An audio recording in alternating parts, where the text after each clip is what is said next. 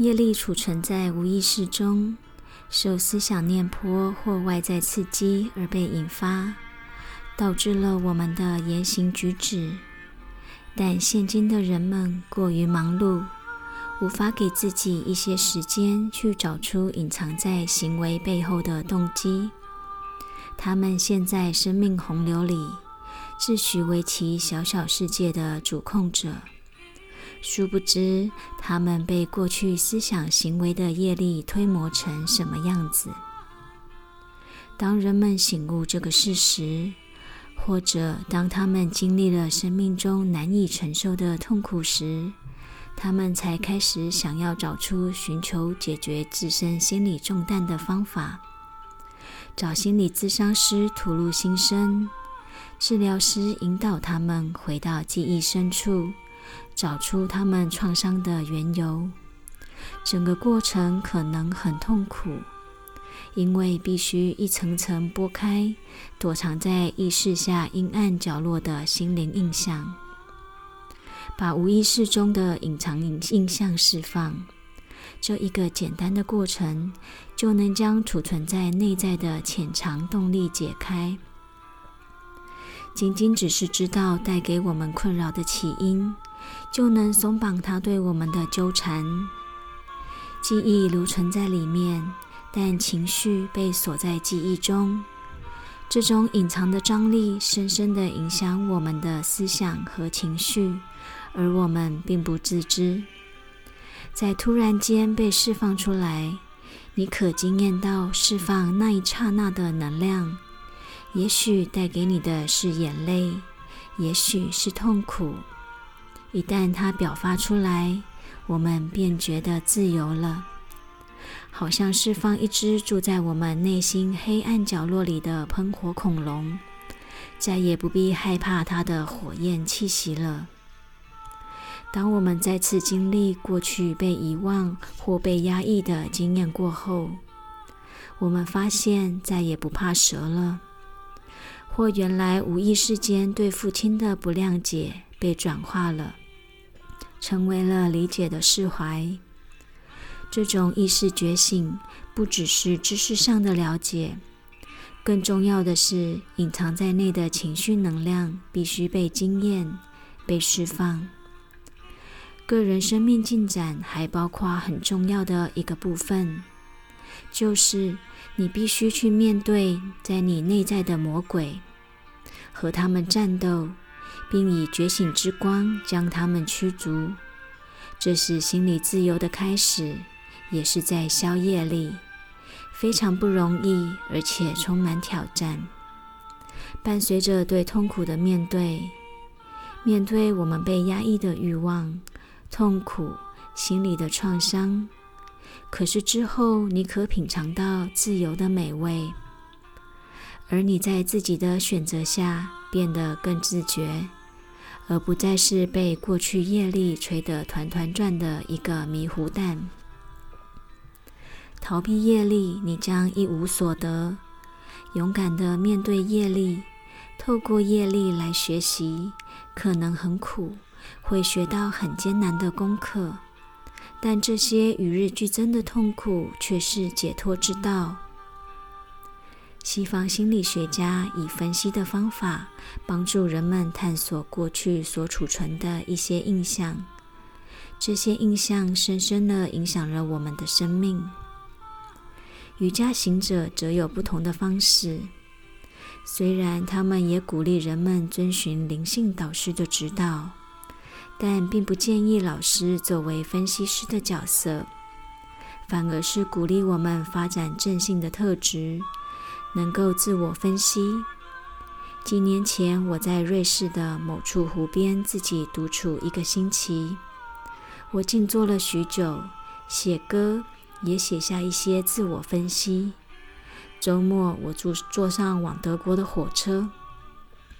当我回顾这一周，把感想记录下来时，突然心中涌现深刻的了解，关于自己的个性、童年。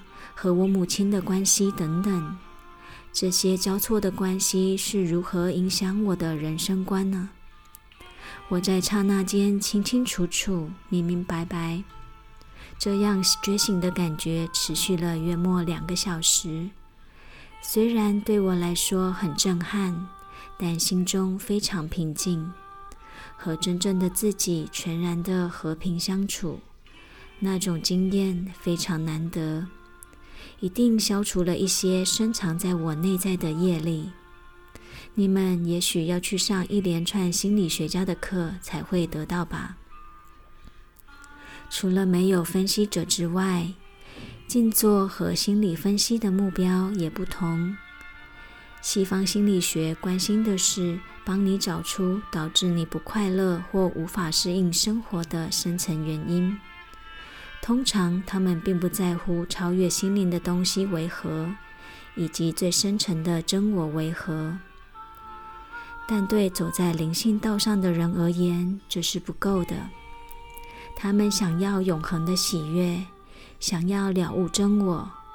如果心灵不平衡，如果个性上充满了复杂的情节，如果我们这么容易受到感情的驱使，或沉溺于某种习性无法自拔，那么想要达到至上圆满的境界，就像太阳从西边出来一般困难。我们将无法触及深层的静坐境界。在这一点上，两者可说是互补的。业力使人远离生命目标，静坐者承认必须从业力中解脱，得到自由。静坐等相关的练习，就是达到目标的方法。静坐时，我们并不集中心思在我们的问题上，反而是对于起心动念保持自觉。当念头升起时，我们仍然集中于纯净意识上，及产生念头背后的内在真我上。慢慢的，我们觉知我们的这颗心，并且看住念头自业力之井中升起。当我们借助泛咒之力，集中心念与纯净意识时，我们开始知觉到让自己分心的挣扎、抗拒以及乱七八糟的成见。越是沉静往内走，越能集中。越不会随心念飞舞，逐渐的浮动的心静了下来，我们成为心灵活动安静的见证者。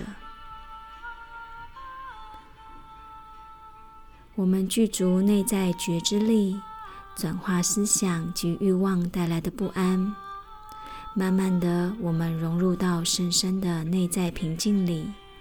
完全不受外在波涛汹涌的干扰，即使只有短短的一刻，都让我们确信，我们终于可以控制我们那颗躁动不安的心了，并稍稍触及内在祥和的真我。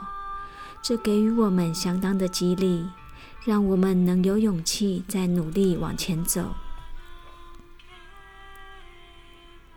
经由静坐觉知力的训练。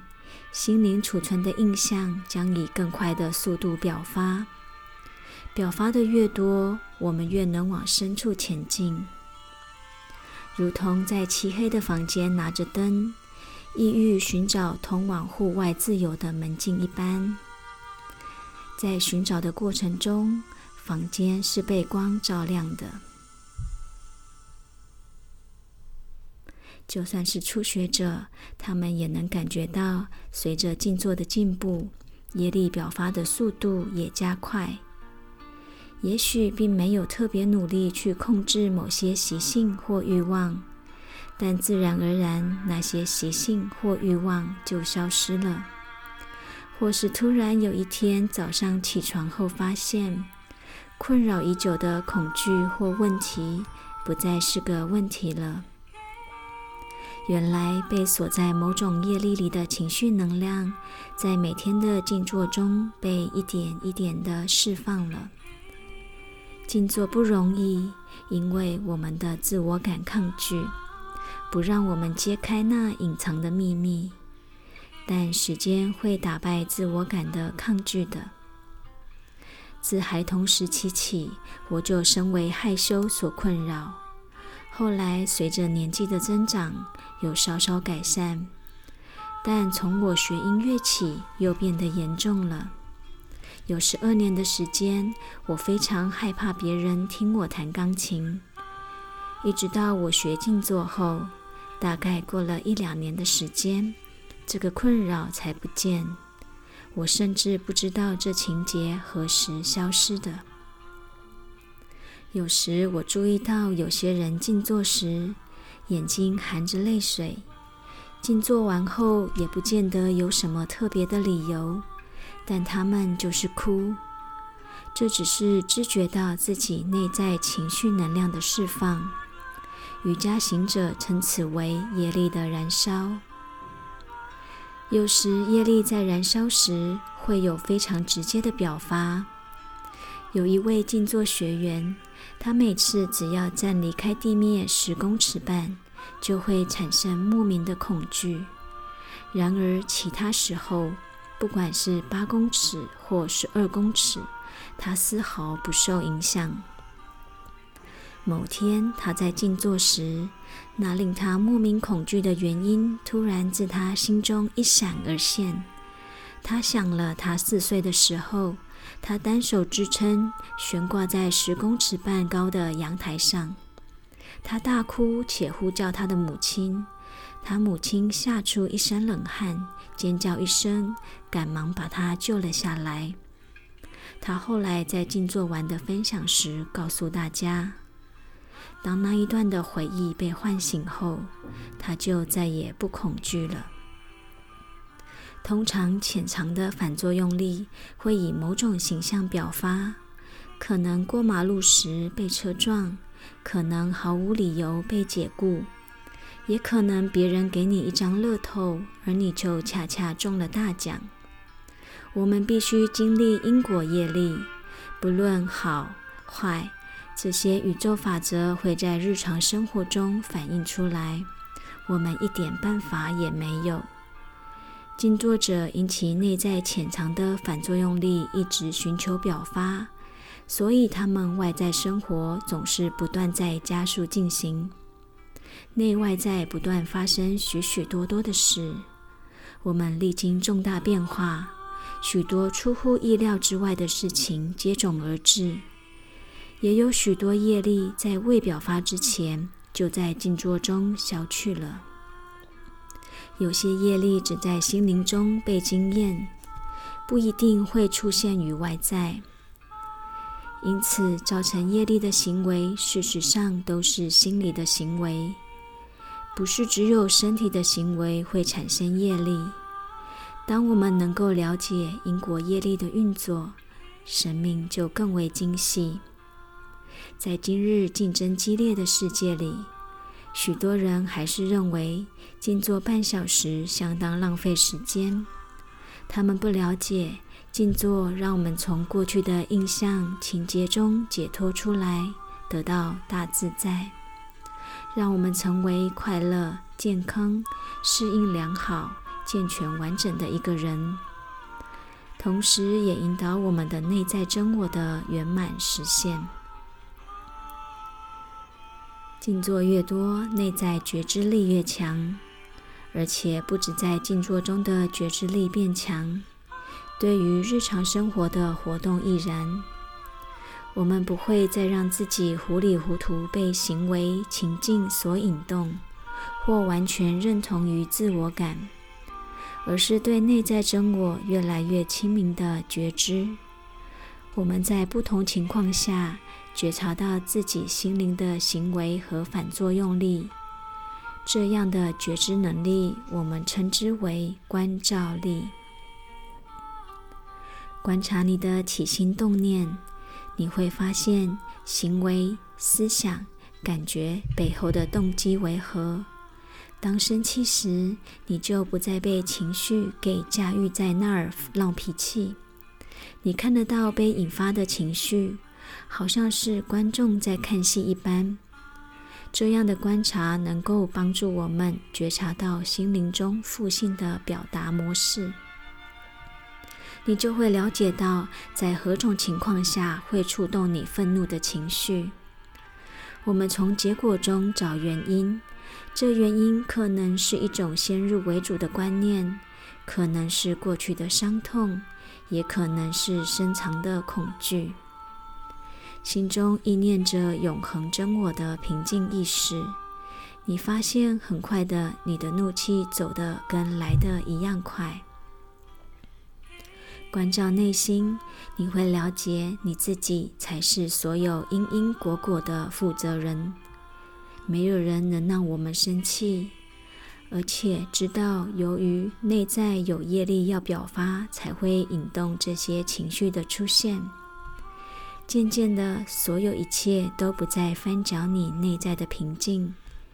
即使看到别人的不对，我们仍然充满爱的包容。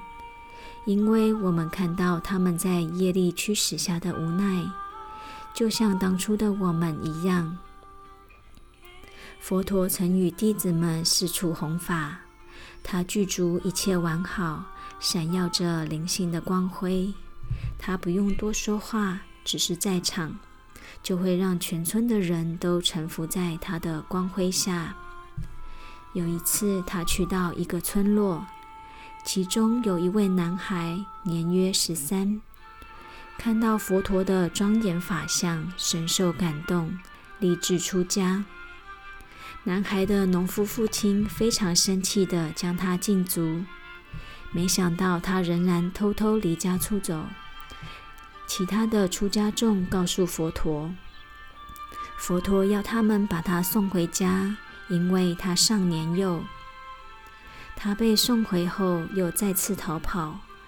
这样的事发生了数次。终于，佛陀接受了他，说道：“我如何能阻止一个如此有决心的人呢？”一年后，他们再次回到这个村落来弘法。这个男孩的父亲怒气冲冲地指责佛陀说：“你偷了我的孩子，你这个恶魔！”你毁了我的孩子和他的生命，你这个黑道教主，偷小孩的贼！佛陀静静地等他骂完，对他说：“如果我给你一个苹果，而你并未接受，请问谁拥有那个苹果？”农夫有点不知道佛陀在说什么。我在骂他，他说什么苹果不苹果的？他想了想后回答道。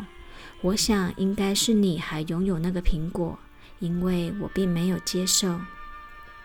佛陀对他微笑着说：“这就对了。同样的，我并未接受你的指控和污蔑，所以那些指控和污蔑还是属于你的。”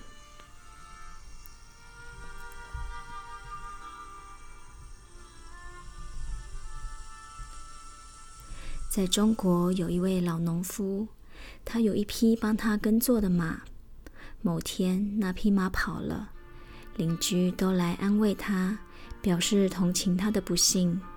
他总是说：“是祸是福，天知道。”不久，农夫的儿子从马背上摔下来，摔断了腿。邻居们又来安慰他的不幸，他仍旧是老话：“是祸是福，天知道。”后来战争发生，国家军队来到村里征召，村里年轻力壮的男孩都被征去当兵了。因为农夫之子断了腿，所以就免于被征召。真的是祸是福，天知道。随着静坐的生成，关照力也增强，对于过去认为好坏的观念，也一而再、再而三的厘清。你不会再为了事情不符合预期而沮丧。了解因果，就知道预知过去因，今生受者是；预知来世果，今生做者是。我们将建立我们的未来与更自觉的基础上，不再自我感如此之强，紧抱着自己的想法不放。更能自在地接受生命中的起起落落，在因果中清楚地游戏一番。知晓因果，知晓作用力与反作用力在我们生命中的纠纠葛葛，因而发展出真正的责任感。之后的一言一行均能为自己以及为他人带来更大的福祉，并走向内在的更深处。在喜悦的真我中超越作用力与反作用力，对无限永恒真我的爱，让我们打破因果的束缚，还原回到已被忘怀的永恒平静。这是生命旅程的终点，不管途中多么艰辛，每一步都值得。这也是我们无始以来。第一次打开我们的眼睛，好好的，不加批判、扭曲的看清生命的实相，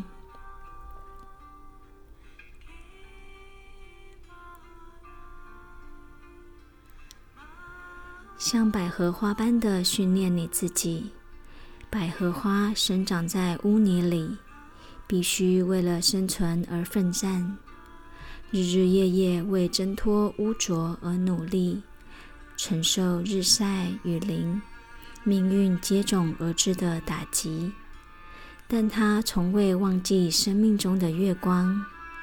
他在月光的爱中不断的成长着。重点是，它是一种非常普通的花，丝毫不起眼。这么平凡的小花，却和伟大的月亮有如此浪漫的连结。它把所有的渴望都寄托在月亮上。同样的，你也许只是一个再平凡不过的生命体。你也许也必须为了生存，经历你生命中的起起伏伏。但是，你仍旧应该深深地走入那无限的爱里。苏里苏里，阿难达穆提。